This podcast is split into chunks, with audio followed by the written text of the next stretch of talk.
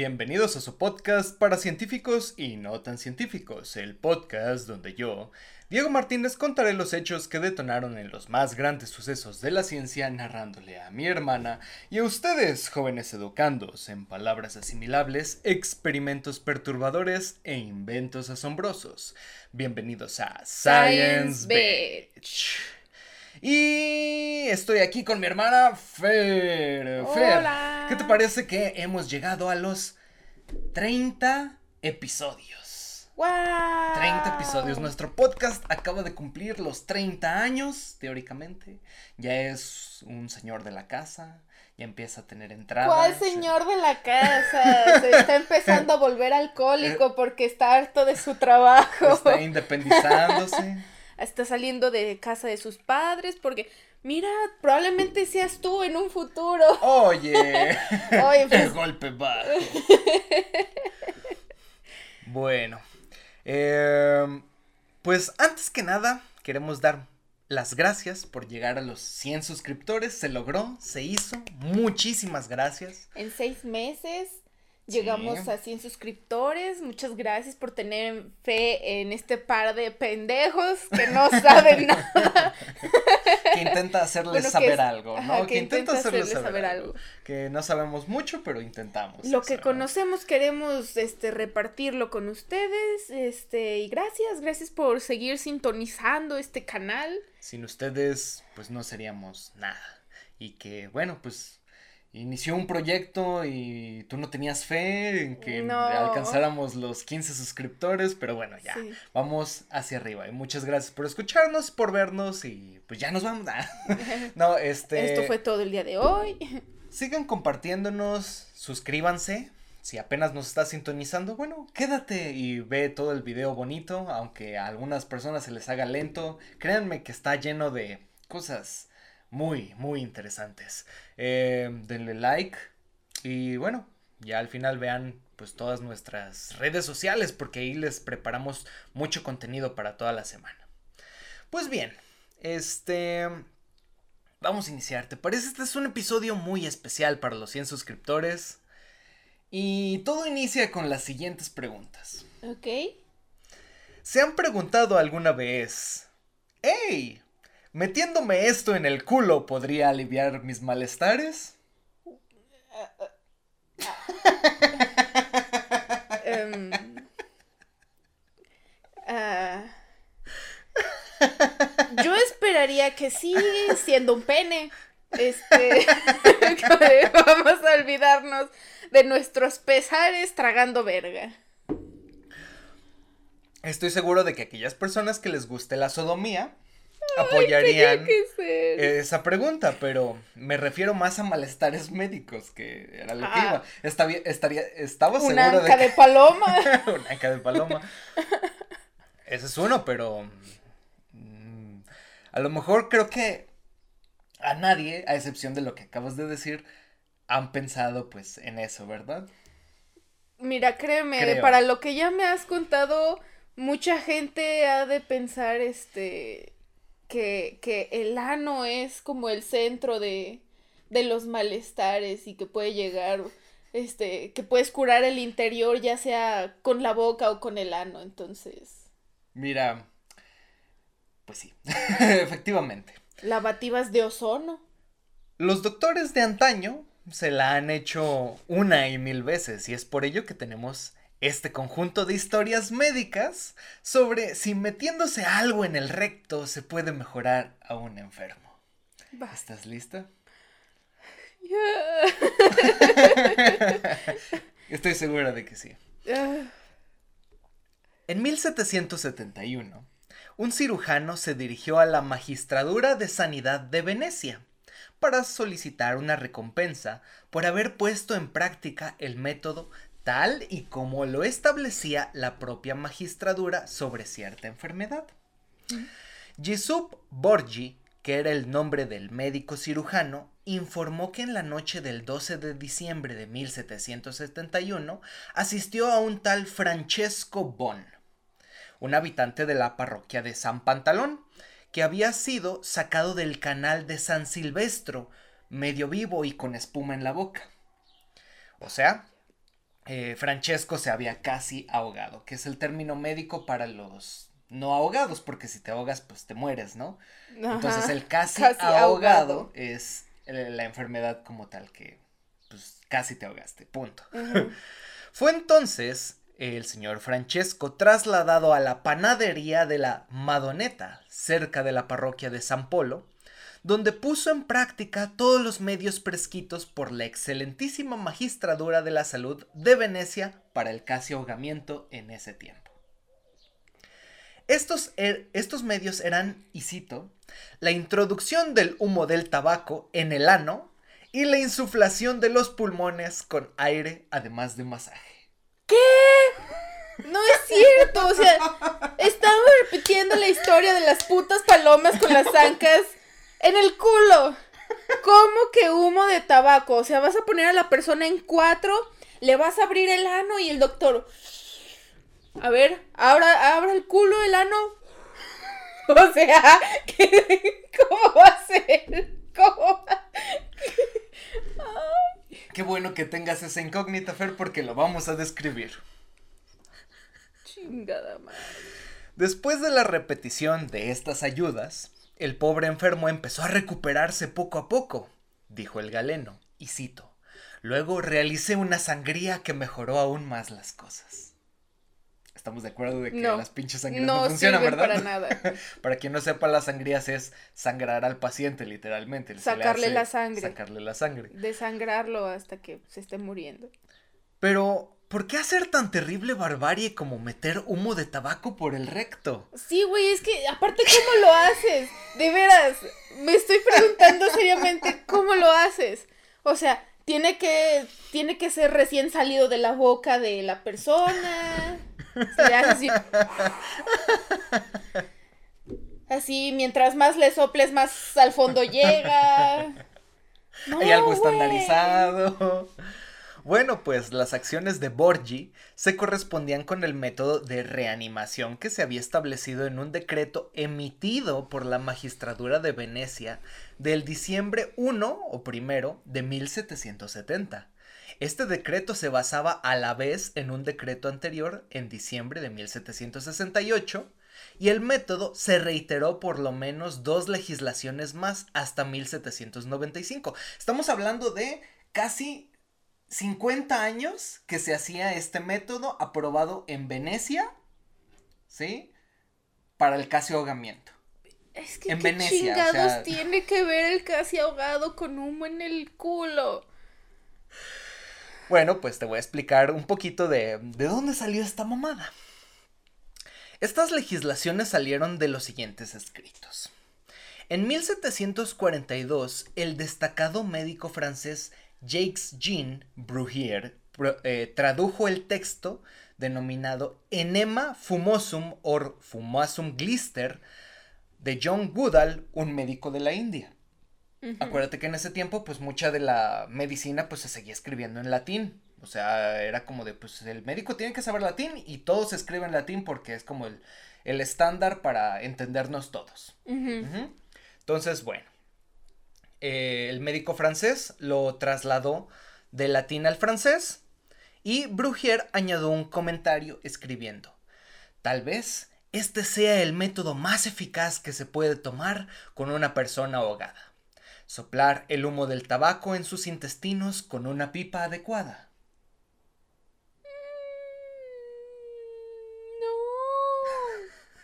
De hecho, leyendo eh, si ustedes acuérdense que pueden leer toda esta bibliografía, se va a encontrar en la caja de descripción de YouTube. Leyendo los artículos, uno citaba que el método es más antiguo que 1700. La primera vez que se insufló, por ejemplo, a una persona está descrito en 1400. Con niños neonatos que no pudieran respirar y que no se encontró que no estuvieran morados. Esos eran los criterios para poder insuflar a un... ¿Les echaban aire por el culo? Exactamente. No mames. Entonces, el médico tenía que poner sus labios en el culo y... ¡No! ¿Por qué? ¡Puta madre! Estoy... ¡No! no puedo, es que ya no sé qué decir, no, esto es... Inquietante. Increíble. Traumante. Traumante. Es que neta no... Mira, por alguna razón se cree... Uy, es que te pues, lo creería si fuera por la boca. O sea, es que los intestinos... ¿Qué tienen que ver los intestinos con el aire? Ahí te voy. Desde antes de 1400 se creía que el ano estaba... El ano respiraba. Estaba conectado con los pulmones. Porque pues el pedo es un gas ligero que sale por el trasero. Entonces, si el aire está haciendo, está eh, exhalándose también por ahí, pues a lo mejor tiene que ver con los pulmones. Ya después, pues obviamente se concluyó que no era así. Solo recuerda que dice, ay no, pero ¿cómo? O sea, recuerda que en ese tiempo era muy difícil hacer este autopsias.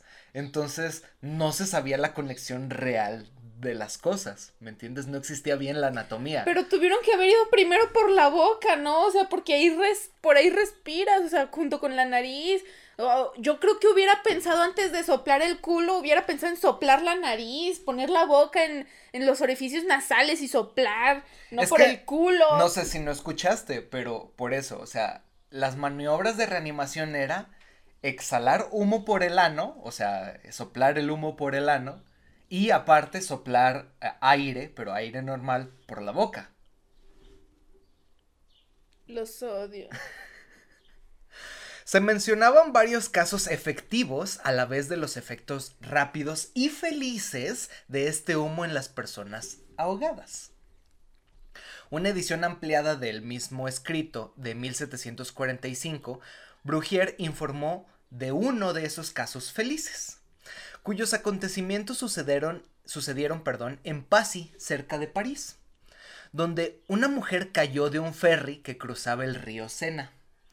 Cuando la sacaron del agua, un soldado que pasaba por allí, al afligido esposo de la mujer, le dijo, y cito, Tranquilo, porque su esposa pronto volverá a la vida.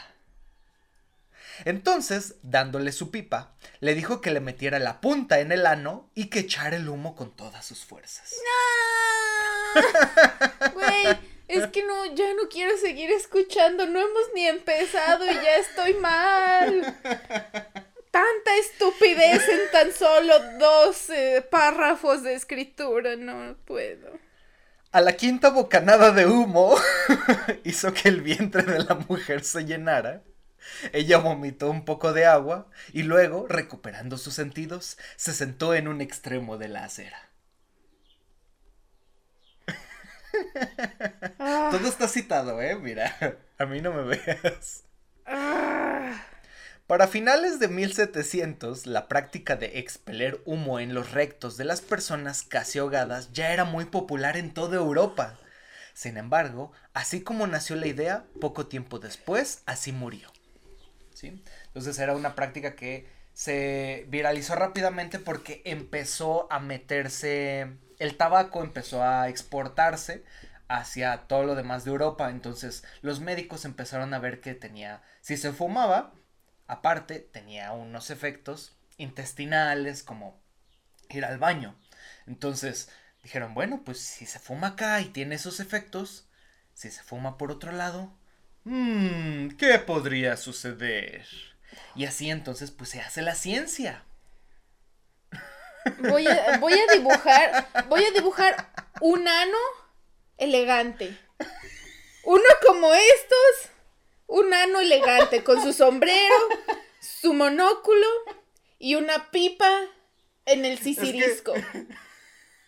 Ya lo hay, nada más le falta la pipa. Pero te lo paso. Se lo subimos, se lo subimos al grupo de científicos. Métanse al grupo de científicos, chavos. Lo vamos a editar para ponerle una pipa y lo subimos. El señor no elegante. Sin embargo, podemos hablar de otros remedios que se utilizaron metiendo cosas en los sanos de las personas. La siguiente historia le sucedió a uno de los presidentes de Estados Unidos de Norteamérica. El presidente. A ese sí le metieron un vergón para curarle la depresión. no, ¿qué van a decir los que nos están escuchando de Estados Unidos? ¿Cómo? El presidente James Garfield, considerado por algunos solo un presidente accidental o solo el único hombre disponible, fue un héroe de la guerra civil y un hábil presidente universitario, además de un político popular de Estados Unidos. Fue elegido candidato por el Partido Republicano en junio de 1880 en una convención celebrada en Chicago, en la que Garfield supo aprovechar la, la rivalidad entre los grandes favoritos de la candidatura republicana. James G. Blaine, líder de los republicanos mestizos, entre comillas, o así llamados porque sus rivales los consideraban semidemócratas, y el candidato de los republicanos moderados, John Sherman. Además, estaba el expresidente Ulysses S. S. Grant. S. Grant, el candidato favorito del sector más radical del partido, el más opuesto a arreglos o pactos con los demócratas o con el sur. Esto lo menciono porque tiene que ver con la, rival, la rivalidad que al final le sucedió. Fíjate bien. Después de nada de menos que 35 votaciones en las que no se impuso ninguno de los dos candidatos, tal era la división interna de los partidos, la convención optó por un caballo oscuro, o dark, dark horse en inglés, es decir, un candidato semidesconocido que no entraba en la lista de favoritos, y es que las maniobras de Garfield en favor del general Sherman hicieron que la convención lo viese como un candidato ideal para la presencia. Entonces, ¿qué intentaron hacer? Es como de, pues estos dos candidatos no están ganando, o sea, que están empatados. ¿Qué hacemos? Metemos otro candidato que casi nadie conozca y entonces, pues a lo mejor y puede ganar. Puede ser, ¿no? Garfield, con la incondicional neoyorquino Chester Arthur como candidato a la vicepresidencia, se impuso en las elecciones a su rival demócrata Winfield Scott Hancock por 214 votos electorales frente a 85. Fue investido entonces el 4 de marzo de 1881 como Le presidente. Le dio una pinche arrastradota. Sí, por el doble, ¿no? Ajá. La breve presidencia de Garfield estuvo condicionada por la gran enemistad que contrajo con los Stalwarts de Conkling. ¿Conoces los Stalwarts? ¿No? No. Los Stalwarts eran una facción del Partido Republicano. ¿Por qué? Garfield se negó a proporcionarles las recompensas y ciertos digamos, dineros, por así decirlo. ¡Ya! ¡Se nos cayó nuestro republicano! ¡No! no, es que ya, ya estaba harto. Y dijo, ya no puedo. Demasiado ano el día de hoy. Bueno, Garfield se negó a proporcionarles las recompensas previstas como tal para pues esta persona. Entonces, pues los stewards que veían esto regularmente como que, digamos, aquí en, México es como de, güey, me estás dando despensa para votar por ti, por ejemplo. Eh, es como si X partido político dijera, si nosotros ganamos, les daremos tanta despensa. Pues eso hizo AMLO, ¿no? Como de, si yo gano, este, le voy a dar mucho dinero a los ninis y a los ancianos. O sea, bueno, con, los ninis. dinero gratis. Con los ninis sí, sí lo hizo, bueno, pero a lo que voy es que si esto sucediera con cierto partido eh, político, vamos a decir, cierta, sí había unos que daban vales de despensas y votaban por ellos, ¿no? Sí, o sea, hay cierta que no se debe de hacer eso, se supone. Pues se supone que están comprando votos, que es como de toma unos cuantos vales de despensas y me garantizas tu voto. Entonces van como de no mames, sí, para los frijoles. O como de, ah, sí, ya podemos comprar huevo. ¡Uh! ¡Uh! Por una semana. Con un sexenio de mierda. Bueno. Antes de que nos dejen de Pero esa semana con huevito, mmm, qué rico se la pasaron. Eh, a lo que voy es que con los Stalwarts Garfield no le dio las recompensas que, se, eh, que, presidencia tras, presidencia se les estaban dando por el apoyo a, esa facción política. Entonces, lo que sucedió eh, para Conkling, que era como el cabecilla de los Stalwarts, dijo, no, pues ¿saben qué? Esto constituye una traición a nuestro, a nuestro sistema. Y entonces ya lo tenían checadito. así de aguas, cabrón, que... Te estoy guachando, ¿eh? Te va a caer la, la pinche shota, hijo de tu pinche madre, porque no me diste lo que, lo que yo quería, ¿eh? Además de que eh, el presidente Garfield heredaba como todos los ideales del presidente anterior, Rutherford Hayes, a quien los Star Wars también detestaban. Entonces era así de, pues este güey, este güey tiene que caer, dijeron los Star Wars, ¿no? Pues bueno. El presidente no podía prever lo que aquel sábado en Washington, D.C. pasaría.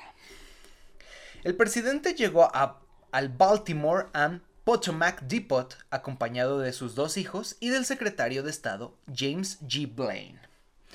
Esa misma mañana, el poderoso presidente de 210 libras de peso realizó paradas de manos para sus hijos, o sea, jugó con ellos. Ay, yo dije, no mames, con 210 libras no te puedes parar de manos. a sus hijos. Ay, yo. E incluso saltó sobre su cama. Mientras anticipaba con alegría unas merecidas vacaciones en el Williams College de Williamston, Massachusetts donde iba a pronunciar un discurso de graduación para, el vigésimo, para la vigésimo quinta reunión de su promoción.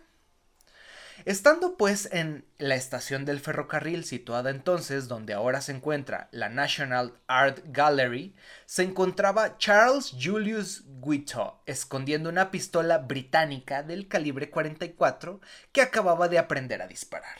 Este era pues uno de los, eh, de los faccionistas de los Star Wars que bueno, al final, pues lo contrataron para matar al presidente. De mercenario.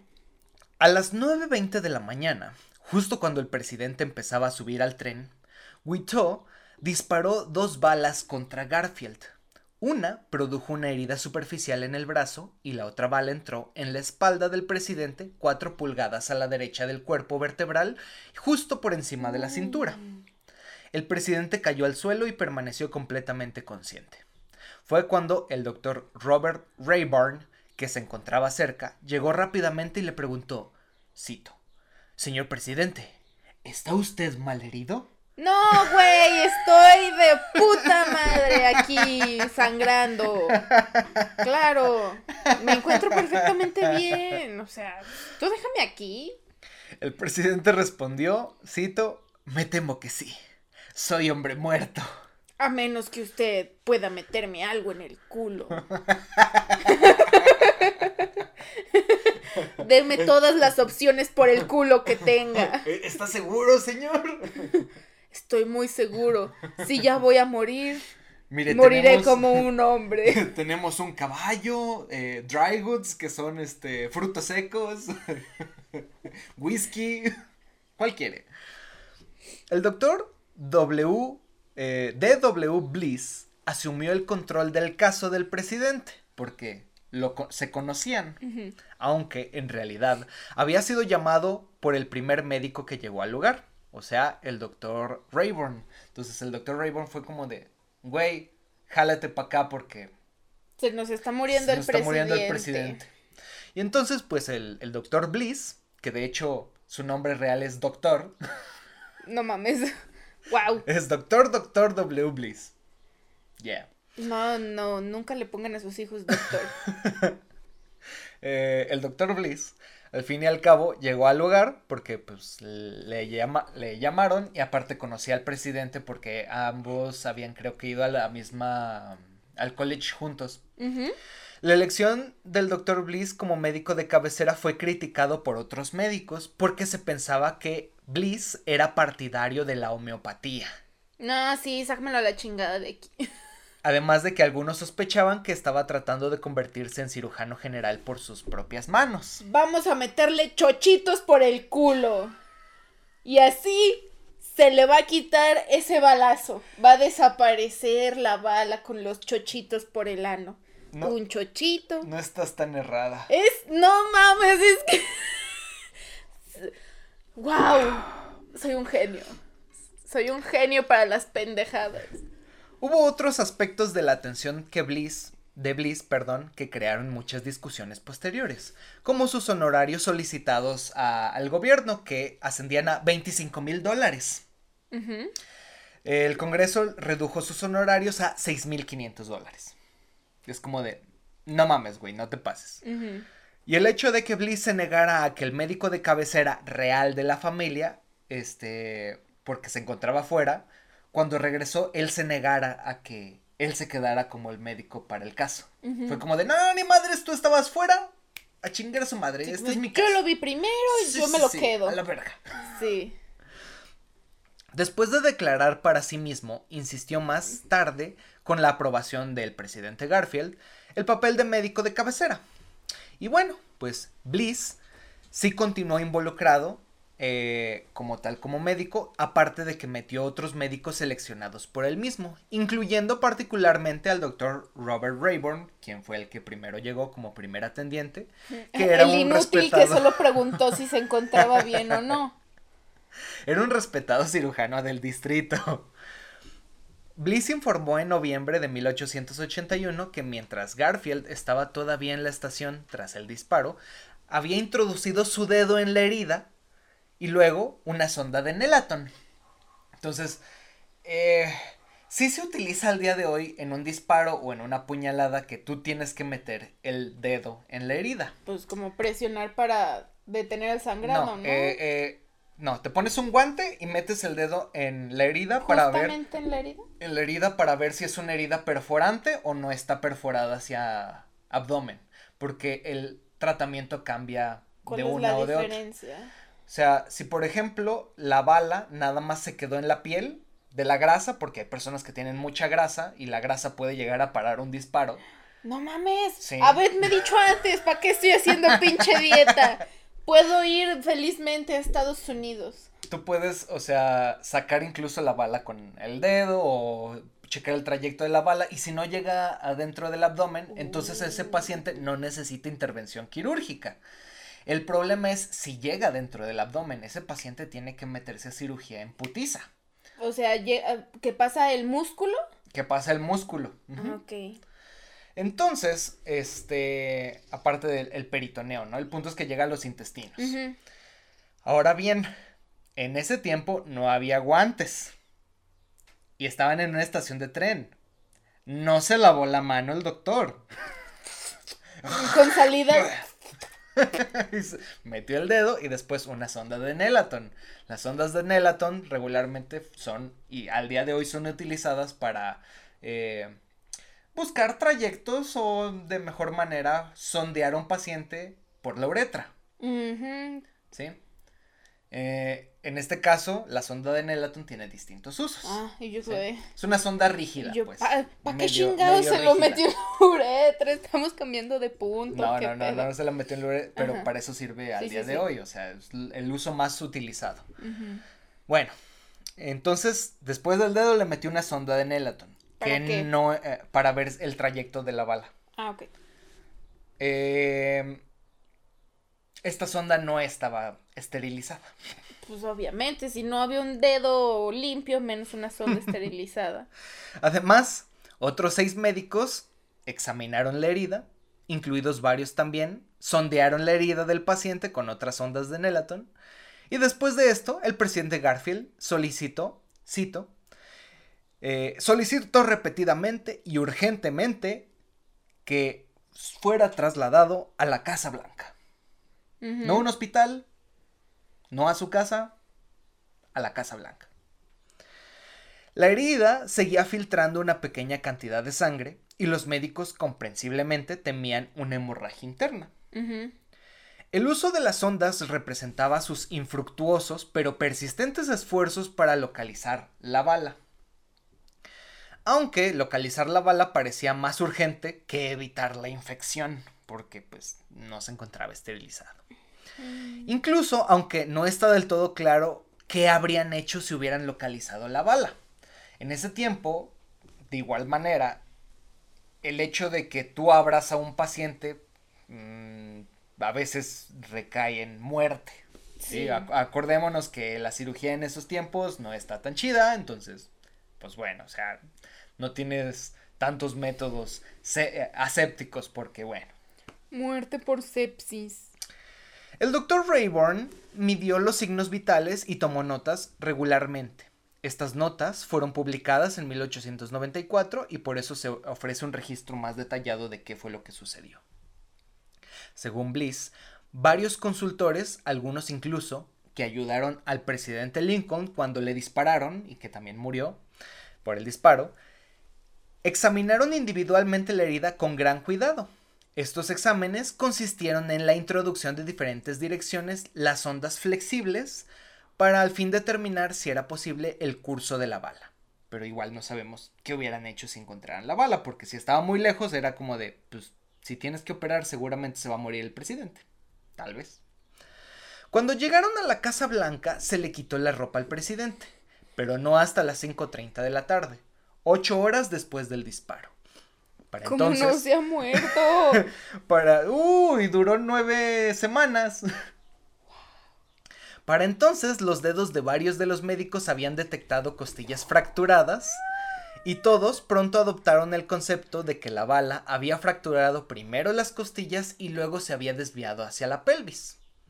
El doctor Rainburn interpretó que probablemente la médula espinal del presidente Garfield había sido dañada por el disparo. Entonces era un paciente pues grave. A los pocos días de seguir buscando la bala, la herida empezó a supurar pus porque la herida seguía abierta, porque no habían encontrado la bala. A este punto ya la hubieran dejado adentro. El doctor Agnew, el 8 de agosto de 1881, hizo una incisión de 3 pulgadas de largo, a través de ella abrió un drenaje de la presunta trayectoria de la bala, y de esta manera se pensaba que la pus drenaría de mejor manera. Y así fue aunque luego la herida se contaminó más. Cuatro semanas después del tiroteo, apareció una infección migratoria en la glándula parótida, o sea, en la glándula de... Llegó hasta allá. Ah, sí, migró por la sangre la, infección. Llegó a la glándula parótida, que son glándulas salivales que se encuentran en los cachetes, eh, derecha del, del presidente Garfield. Nuevamente le hicieron un drenaje quirúrgico en la cara. Que se volvió a infectar, ¿verdad? o sea, ya estaba infectado, pues. O sea, pero ya por fuera. El cual provocó debilidad facial, porque acuérdate que pues, por ahí, el que no sabe, pasa el nervio que se llama nervio facial, que permite el movimiento de la cara. Los músculos faciales. Eh, además de que la pus goteaba detrás de la oreja con esa incisión. no, todo mal. Al rato, cuando murió, ya andaba abierto de todos lados. Una rajada en el pecho, una rajada en el brazo, una rajada en el. Todo esto es para que. en el culo. Ya, ya, veamos. Ya, verás por qué va todo esto. Qué chingados El paciente estaba claramente infectado.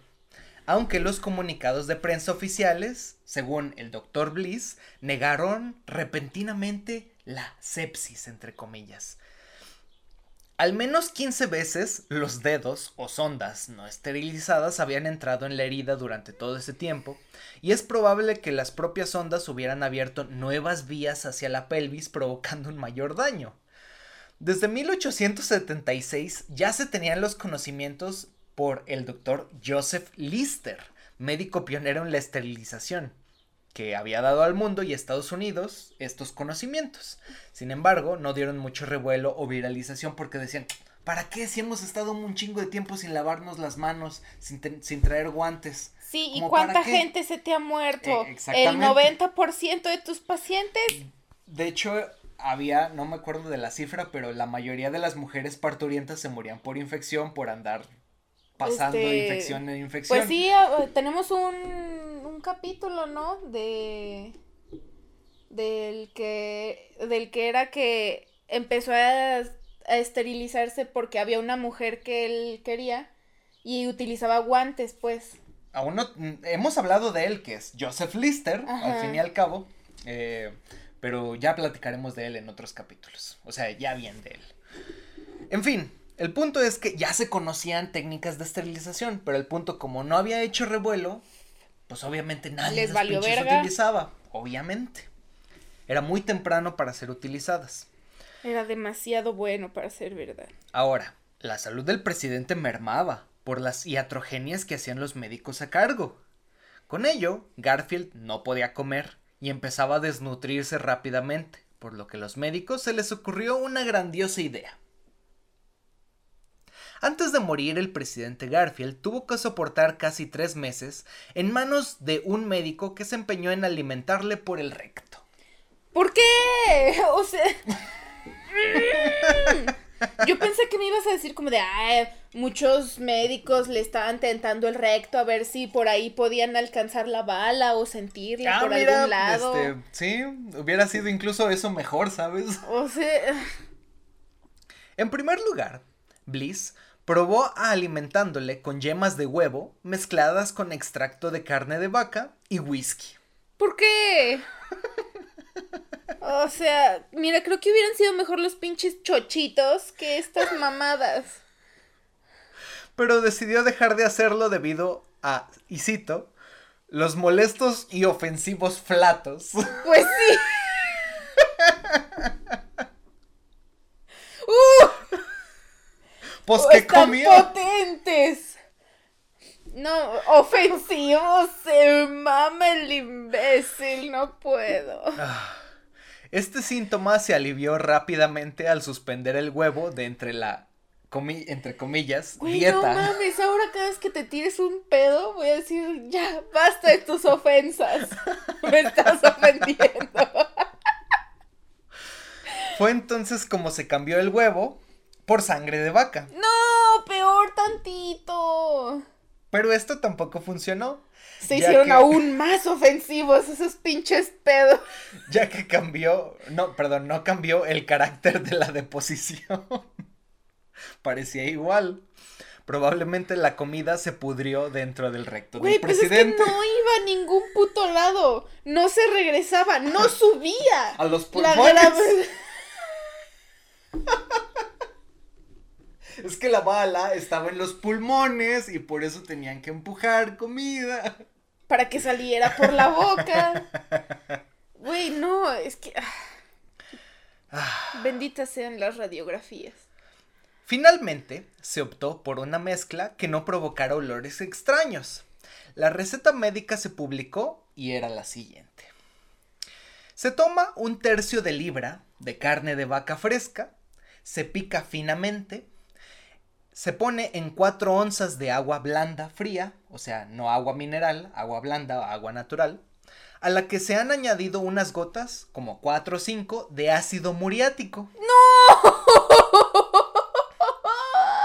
El ardor de su culichi.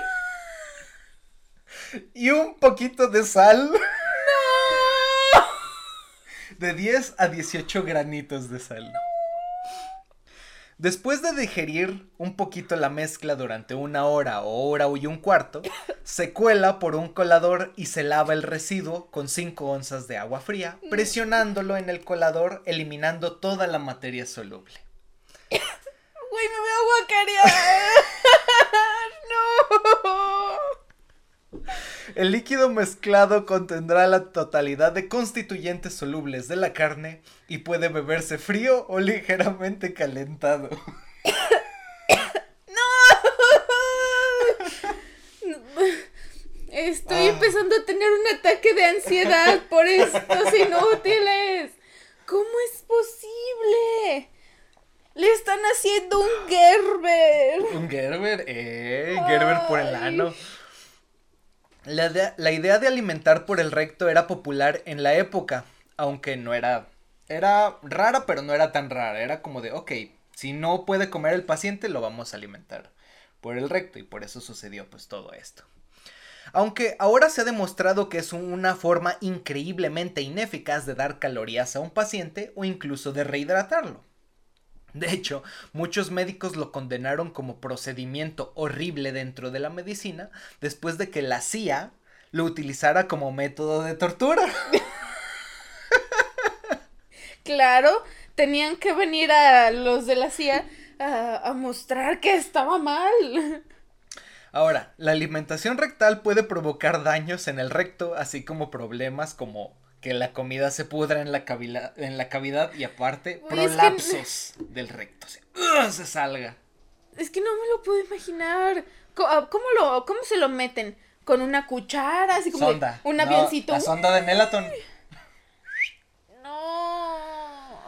Las infecciones y la alimentación rectal ordenada por el doctor Bliss son al final lo que mató al presidente. Tras la muerte del presidente, el tratamiento del doctor fue objeto de un amplio examen por parte del país y la reputación del doctor, que ya había recibido una paliza años antes debido a la consulta con homeópatas, quedó por los suelos. La práctica de la alimentación rectal llegó incluso hasta inicios del siglo XX, o sea, 1900 y cacho. De hecho, en un artículo que ustedes encontrarán en la descripción, se incluye a seis pacientes con úlcera gástrica, o sea que no pueden comer porque les duele, porque tienen una úlcera en el estómago, en la mucosa del estómago. No pueden comer, entonces a estos pacientes se les dio una alimentación rectal con base de yema de huevo, azúcar y leche. Vamos a hacer un pastel en el ano de una persona. Ahora en este TikTok. Receta. Vamos a hacer un Receta de los antecesores, ¿no? Hay, hay una persona con sus. Así, abierto. Le dilatamos el ano y eh, vamos a mezclar una taza de harina, dos huevos, leche. Bata a la persona. Empieza a saltar. Pónganle un pluganal. Bata a la persona. Quita el pluganal vierta el contenido en un molde. no, no, por favor. Bueno, el creador de este artículo, llamado el Dr. Boyd, detectó que sí funcionaba, de hecho, este, este tipo de, de alimentación. Porque en sentido de aumentar proteínas en sangre, si era lo que se quería, podía aumentarlas con esta dieta. Y de hecho él menciona, tanto huevo, tanto azúcar, tanta leche se puede poner en una alimentación. Al día de hoy esto es inservible, ¿por qué? Porque ya de manera intravenosa podemos poner todo eso, ¿sí? O sea, igual proteínas, podemos poner azúcar, podemos, o sea, ya no es, o sea, ahorita sería una barbarie hacer eso, ¿o correcto? Es completamente raro e inútil. Pero en ese tiempo, pues a lo mejor suele ser como una idea que dices, oye, si no puede comer el paciente, ¿por dónde le doy de comer? ¿Mm? es que o la gente era pendeja o no conocían lo que era la lógica. Es pues, que, es que la lógica los lleva a eso. No. No. No, ah. yo sé, no. Pues bien, esta historia aún no acaba. Aún falta algo por meter en los traseros de la gente y esperar a que mejore. ¡Chachitos! ¡Chachitos! ¡Soy huevo! El mejor cereal de los niños. Si no saben qué son chachitos, busquen chachitos, por favor. No, no son chachitos. En 1890, dentro de una cultura estadounidense donde la comida ha sido llena de cárnicos, pan y el inicio de los empleos en sedestación, o sea, sentado, Mm. aumentó el número de casos de problemas de colon, recto y ano. La constipación y las hemorroides era el pan de cada día del médico, por lo que un buen día el doctor Young sacó a la venta los dilatadores rectales. Bendito sea, señor Young. El doctor Young sacó a la venta para consultorios o en cualquier farmacia lo se podían conseguir dilatadores en forma fálica de al menos una pulgada y medio de diámetro hechos de goma dura. Nice. Venían en cajas con cuatro tamaños. Dos pulgadas, dos pulgadas y media, tres pulgadas, tres pulgadas y media. Y aquí una foto de cómo se veían, ¿no? Los dilatadores rectales. Sí, güey, son los plugs anales del día de hoy. Los ancestros de. Bendito seas. Aleluya. Güey, vamos, te, vamos a hacer un cántico en tu honor. Pinche máster de masters. No, mam, sí. Güey, es que son entrenadores anales. Eh, inicias con el de dos pulgadas. Cuando ya te acostumbres a ese, vas dilatándolo más. Hasta que ya puedas meterte una verga. El, el puño de una persona. Wow. Además, en la caja se encontraba el siguiente instructivo. En primer lugar, hay que calentar el dilatador en agua caliente. Sí, para que se sienta más real y sabroso.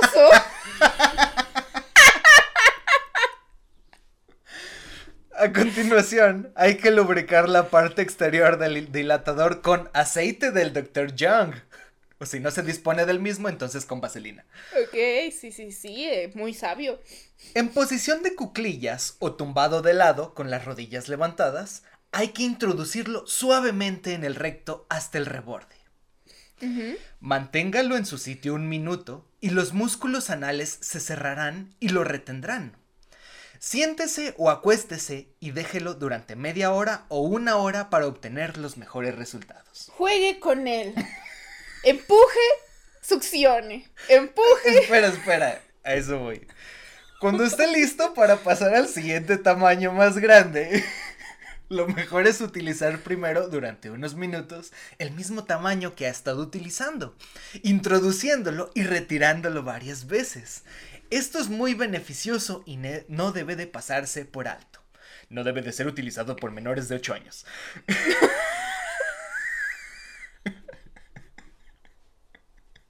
Claro, porque los de 9 ya son aptos. claro, por sí, Sí, sí, están, están bastante maduros como para poder dilatarse el culo. Sí. Ay, güey.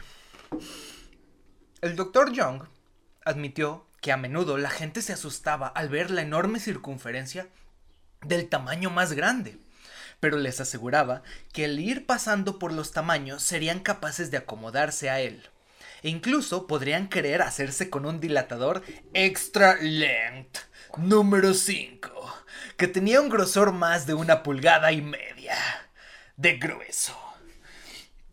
o sea, de casi, casi 4 centímetros de grosor. No mames, los gays de esa época encantadísimos. Hubiera sido así como de, güey, puedo utilizar esto como propósito médico, no mames.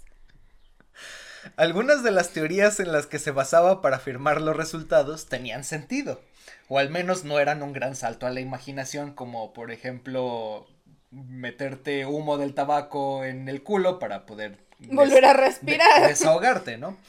Por ejemplo, se, se, prometía que ayudarían a defecar fortaleciendo y tonificando los músculos que controlan la defecación, que pues más o menos tiene cierto sentido. Y se comercializaban además principalmente como una herramienta para aliviar el estreñimiento. Entonces, pues sí, de cierta manera, si tú estimulas la parte del recto, esos nervios que están conectados con el demás intestino se estimulan, mandan señal a la médula espinal y al final el intestino se mueve. Entonces, pues está bien, teóricamente. Los, gays cagan bien a gusto? De hecho, pues por eso se tienen que hacer la mayoría de los gays lavativas, porque si no te haces un enema antes de tener la relación sexual de gays, pues algo que se llama según Haces el soufflé. se llama la lubricaca. según esta, ¿cómo se llama? Queen, Diamond. Miss Diamond. Miss Diamond. Miss Diamond, la lubricaca, sí. Bueno, pues por eso mismo, porque pues tiende a venirse por movimiento intestinal. Peristáltico. peristáltico. Los clientes que utilizaban estos plugs anales eh, con este fin parecían muy satisfechos. Pues sí, están... Eh, oye, oye José, el, jefe, el jefe Manuel se ve muy, muy feliz últimamente. Ah, es que ha ido con el doctor Young y vieras que, que le dio unos... Le dio una caja llena de... de cosas ahí de, de, goma. De goma, sí. No, no sé qué es, porque no he ido con ese, ese médico. Oye, ¿quieres que vayamos? Hay que ir a ver, o sea, está más feliz, queremos que comparta. Yo también quiero estar feliz. Ajá. Little do they know. Bueno, pues los clientes estaban muy satisfechos, entre ellos estaban las declaraciones de un tal señor Reverend Cook. Cook. Y S.F. Lowborough, que afirmaron que no venderían sus tampones para el culo por ningún precio inferior a 100 o 10 mil dólares respectivamente.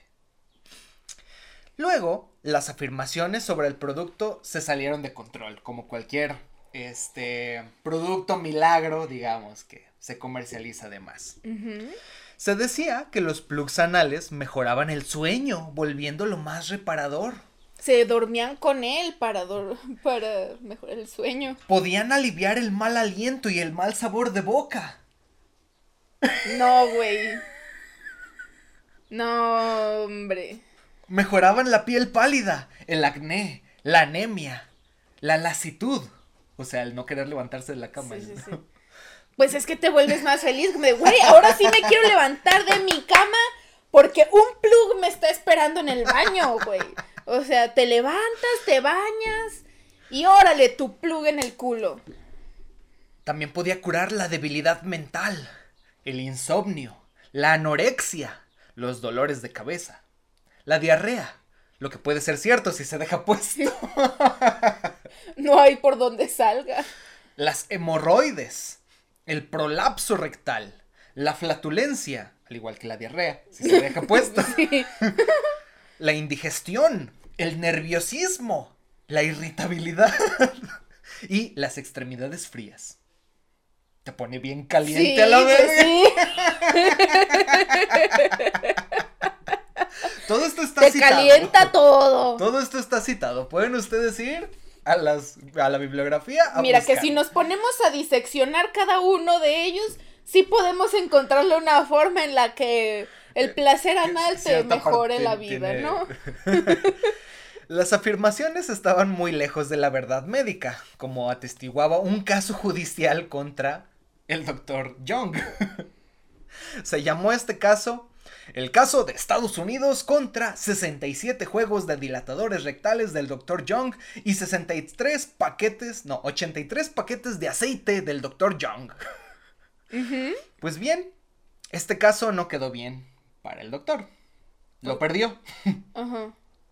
La Administración de Alimentos y Medicamentos de Estados Unidos, o FDA, Food and Drugs Administration, dictaminó que no solo las afirmaciones no estaban respaldadas por pruebas, o sea, no había ningún artículo científico que dijera... Que lo validara. Exacto, entonces dijo, a chingar a su madre, sino que el dispositivo era, y cito, peligroso para la salud si se utilizara con la frecuencia y duración prescritas, recomendadas o sugeridas en el etiquetado. De cierta manera tiene un poco de razón, si tú dejas demasiado tiempo algo dentro del recto o en las paredes del ano, hay vasoconstricción, los vasos se vuelven chiquitos y el tejido puede necrosarse, ¿sí? Se pierde la, la, ese tejido, digamos. También, o sea, mientras, según yo, mientras más periódicamente lo estés dilatando, ya luego no regresa a su estado normal, ¿no? Y empieza a causar incontinencia. Incontinencia, entonces por eso lo dictaminaron como peligroso. Se ordenó la destrucción de los productos de inmediato. Poco después... Quémenlos en la hoguera. Crucifíquenlo. Poco después se descubrió que el doctor Young también también había afirmado en una revista médica que los juguetes sexuales de goma, porque esos pues, son, esos son, serían eficaces también para curar la locura. Pero te dejan más loco de placer. ¡Qué buen eslogan! y bueno, pues al final se le acabó su teatrito y pues su idea millonaria se quedó. Eh, tenía su patente, ¿eh? Acabo de destacar que él tenía su patente de los sí, no, dilatadores rectales. Mm. Dilatadores rectales. Pero bueno, gracias, señor Young, porque al día de hoy son, son cosas muy interesantes, muy buenas y sabrosas. Y así termina el episodio de los plugs anales, entre otros remedios. Parte 2. ¿Qué pensará el doctor Young a día de hoy si ve todos los tipos de plugs anales que hay, con diamantitos, con colitas, con luces, con luces, el baile de la de los Avengers, de marcianos, de de qué más hay? de cualquier cosa de cualquier cosa que, usted pueda imaginar. se lo tenemos. seguro que de, de, de cacahuate. De dinosaurio. de dinosaurio, de Coca-Cola, bueno, de lo que sea. Eh, de la cabeza del señor Young. bueno, eh, pues así termina este bonito y fructífero episodio. Espero que lo hayas disfrutado, Fer. El último tramo, sí, qué maravilloso. o sea, ¡Wow! Me quitaste todo el asco de, de las primeras dos historias. Pues bueno, pues muchas gracias por escucharnos, muchas gracias por vernos. Esperemos que sigamos creciendo como comunidad.